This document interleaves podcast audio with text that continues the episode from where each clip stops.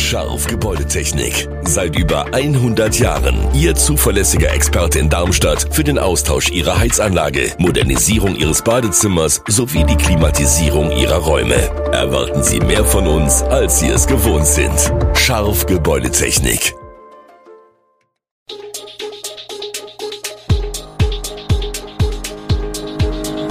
Gude, unser morgendliches News Update. Das Wichtigste aus Südhessen für Sie im Überblick. Guten Morgen aus Darmstadt an diesem 2. November. Tempolimit auf A5 soll Weststadtteile vor Lärm schützen. Kreis Groß-Gerau, hoher Krankenstand auch ohne Corona. So kommen Sie am besten zum Hochheimer Markt. Stadt Mitarbeiter bedroht, Polizeieinsatz in Pfungstadt.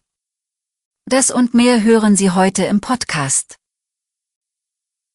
Darmstadts südwestliche Stadtteile sollen besser vor Autobahnlärm geschützt werden. Für eine Senkung der Lärmbelastung sollen gegebenenfalls technisch neue Wege beschritten werden, etwa durch zeitweilige Geschwindigkeitsbegrenzungen in Abhängigkeit von der Windrichtung. Einstimmig hat das Stadtparlament beschlossen, der Magistrat möge sich für ein Tempolimit auf der A5 im Bereich des Stadtgebiets stark machen. Dabei wird angeregt, dies versuchsweise im Rahmen der intelligenten Verkehrssteuerung auf dem Autobahnabschnitt nur dann umzusetzen, wenn die Lärmbelastung besonders hoch ist. Also bei Wind aus westlicher Richtung.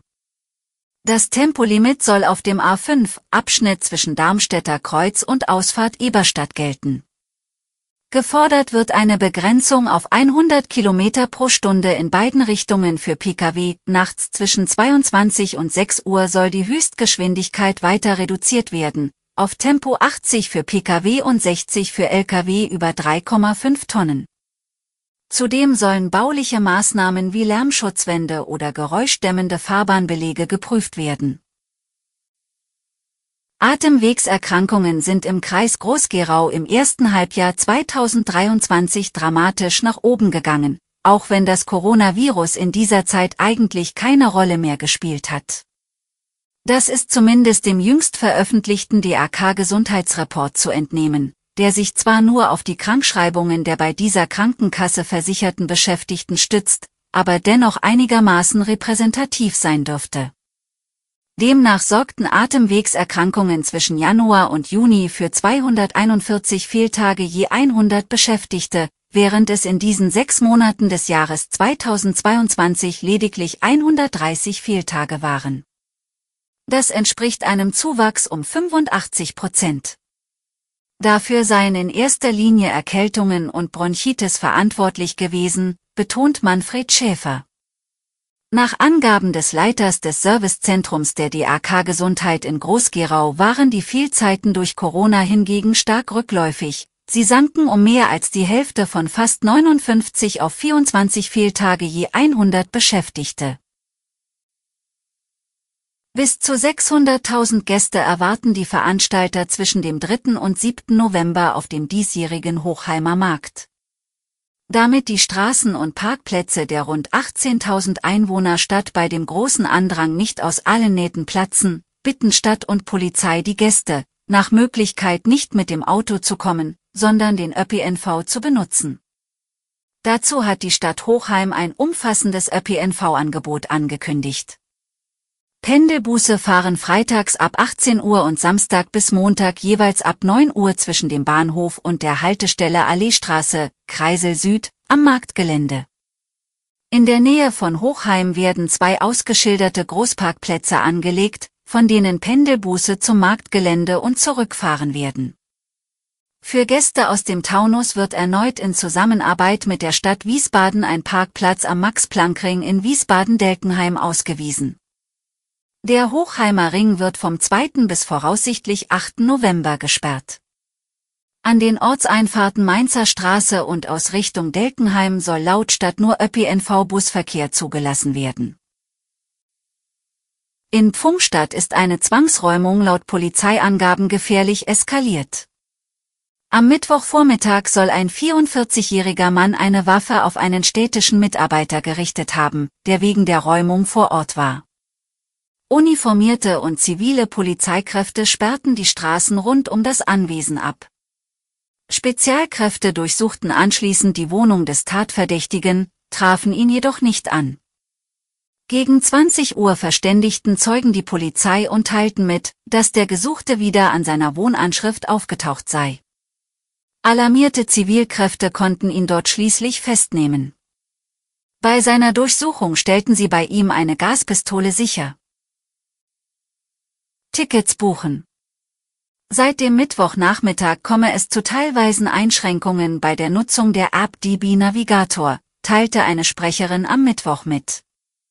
Die IT-Fachleute arbeiteten mit Hochdruck an der Lösung, hieß es weiter. Andere Systeme seien von der Störung nicht betroffen. Über die Internetseite der Bahn könnten Tickets weiter gebucht und Fahrplaninformationen abgerufen werden. Der DB-Navigator ist zuletzt grundlegend erneuert worden. Mit der Umstellung auf das neue System haben die Probleme laut Bahn allerdings nichts zu tun. Angaben zum Grund der Störung machte der Konzern zunächst nicht. Die App hat sich in den vergangenen Jahren zu einem bedeutsamen Vertriebsweg für die Bahn entwickelt. 2022 wurden dem Konzern zufolge 90 Millionen Tickets über den DB Navigator gebucht. Ellis Skiri hat Vorjahresfinalist Eintracht Frankfurt in seiner alten Heimat den Weg ins Achtelfinale des DFB-Pokals geebnet.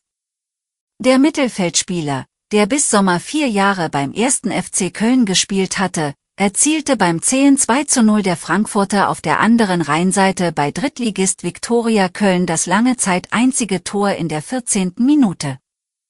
Ansgar Knauf legte erst in der 90. Minute nach.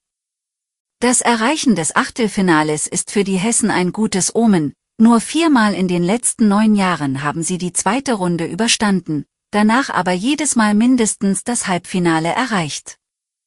Mit nun fünf Pflichtspielen in Folge ohne Niederlage zeigt der Trend unter dem neuen Trainer Dino Topmüller auch weiter nach oben.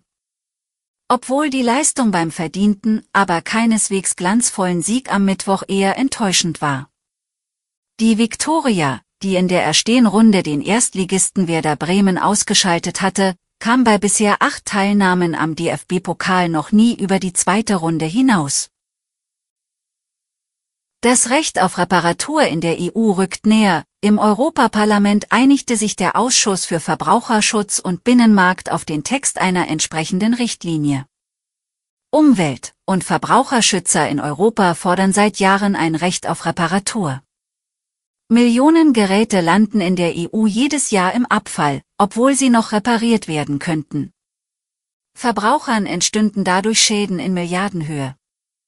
Oft scheitere die Reparatur von Geräten daran, dass es keine Ersatzteile gebe oder diese viel zu teuer seien. Die Verantwortung der Hersteller endet heute in den meisten Fällen nach zwei Jahren. Nun sollen die Hersteller auch darüber hinaus in die Pflicht genommen werden, wenn Produkte nach EU-Recht technisch reparierbar sind. Gelten soll das neue Recht auf Reparatur unter anderem für Elektronikgeräte, Haushaltsgeräte, Staubsauger, Mobiltelefone oder Tablets. Beschlossen ist das Recht auf Reparatur noch nicht. Während die für den 20. November angesetzte Abstimmung des EU-Parlaments als Formsache gilt, müssen sich danach Parlament, Kommission und Ministerrat auf einen Text einigen. Alle Infos zu diesen Themen und noch viel mehr finden Sie stets aktuell auf e-show-online.de. Gute Südhessen ist eine Produktion der VAM von Allgemeiner Zeitung, Wiesbadener Kurier, Echo Online und Mittelhessen.de. Redaktion und Produktion die NewsmanagerInnen der VAM. Ihr erreicht uns per Mail an audio.vam.de.